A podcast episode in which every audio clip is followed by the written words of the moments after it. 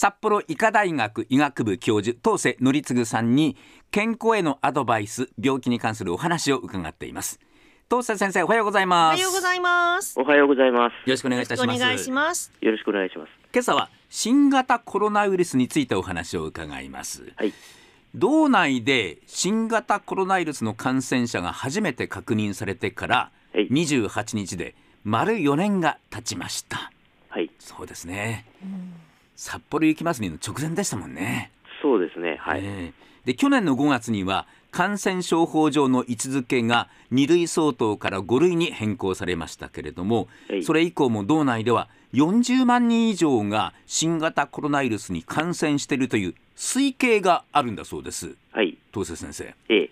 これ累計で出してないんですよね数字というのはねあのーいわゆる定点報告観測なので、ええそこから、まあ、いわゆる推全体を推測するしかないんですね。うんええなので、まあ、推計値しか出ないっていうことになるんですけども、それでも推計でええ5類になってから40万人の人がええ。コロナウイルスに感染していると道内でということですが、ええ。ええ。今の状況というのはどうなんですか？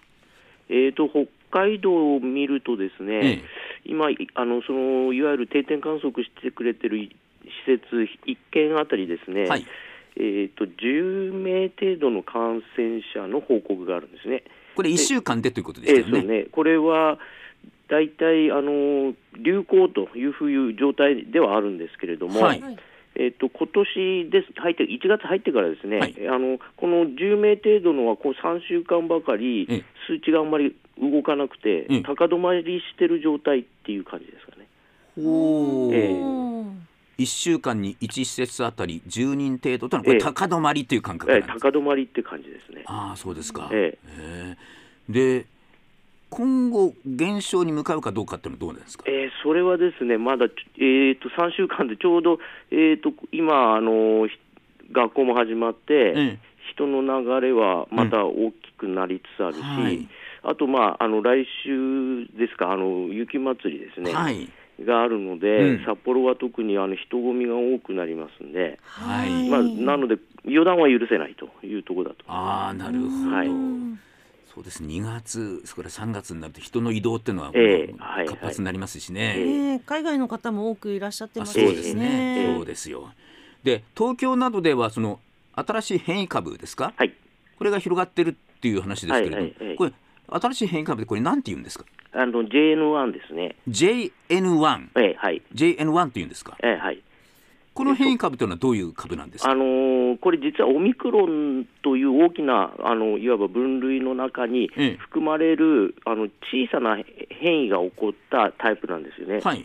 なので、まあ、あのその前に流行ってた BA グループがありますね、いろいろ BA なんとかってありましたけども、ええ。それと大きくお変わってるわけではないんです、性質的にはですね。はいえーなので、やっぱりオミクロンタイプだっていうことでいいんだろうと思うんですけれども。おうえーでそうだとすると、ですね、はい。あのえー、といわゆるあの、えー、とかんあのそれに対するあの皆さんあの、オミクロンという株に対してですね、ええ。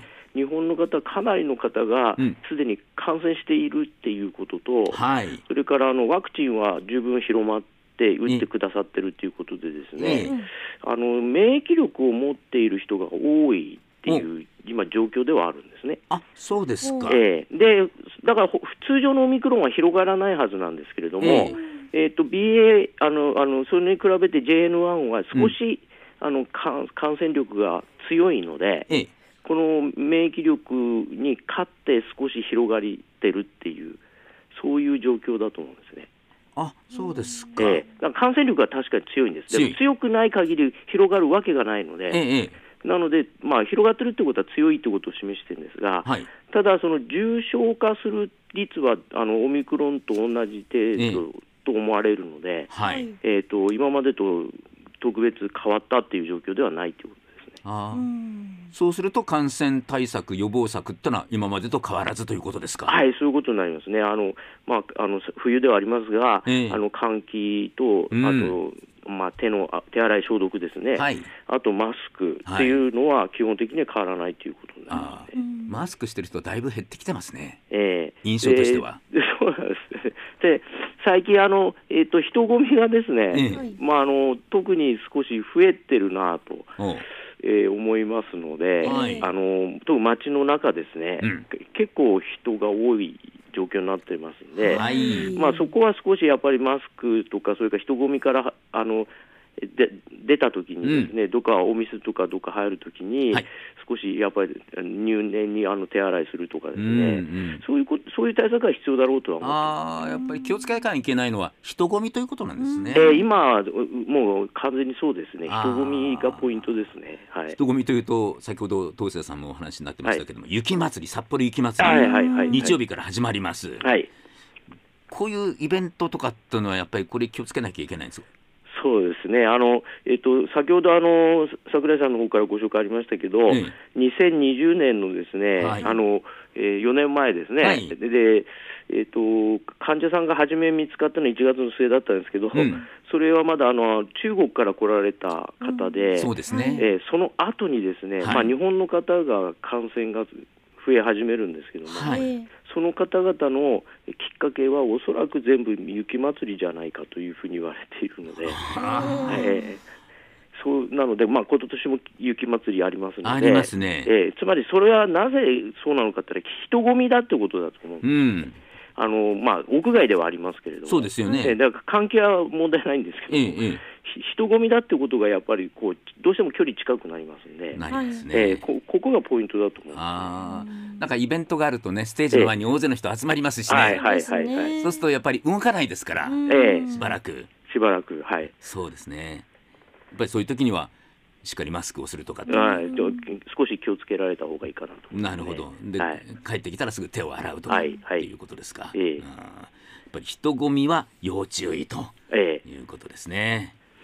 で、あの5類になったことで、はいはいえー4月からワクチンが有料になります。はいえー65歳以上に対する定期接種も7000円程度の自己負担ということになるんですが、はいはいそうするとワクチン接種率の低下っていうのは懸念されているんですけれども、ええそうですね。この辺どういうふうに捉えていらっしゃいますか？えー、とワクチンの、まあ、全体的なあの接種率が低下してても、ですね、ええもうつまり感染を経験された方の数が、まあ、すごく多いので、はい。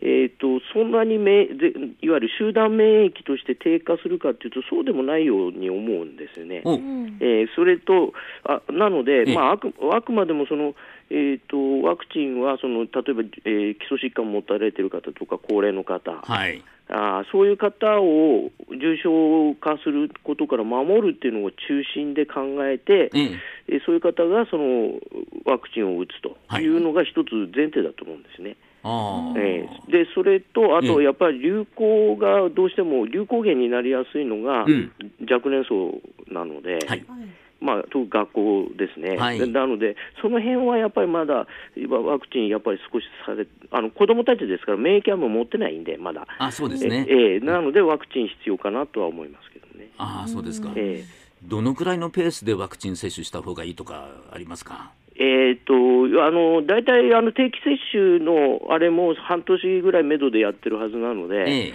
やっぱりそのぐらいだと思う思うんですけども。そうですか、はいえー若い人、それから年齢の高いリスクの高い人ですよね、はいはいはいはいえーあと基礎疾患を持っている方、そうです。そういうは方っていうのは有料化になっても、やっぱり、ええやっぱり半年に一しばらくは回ぐらいはねややんなきゃいけないと思いますね。えーはい。ということですよね。えはい、わかりました。ありがとうございました。はい、ありがとうございましたどうもありがとうございました。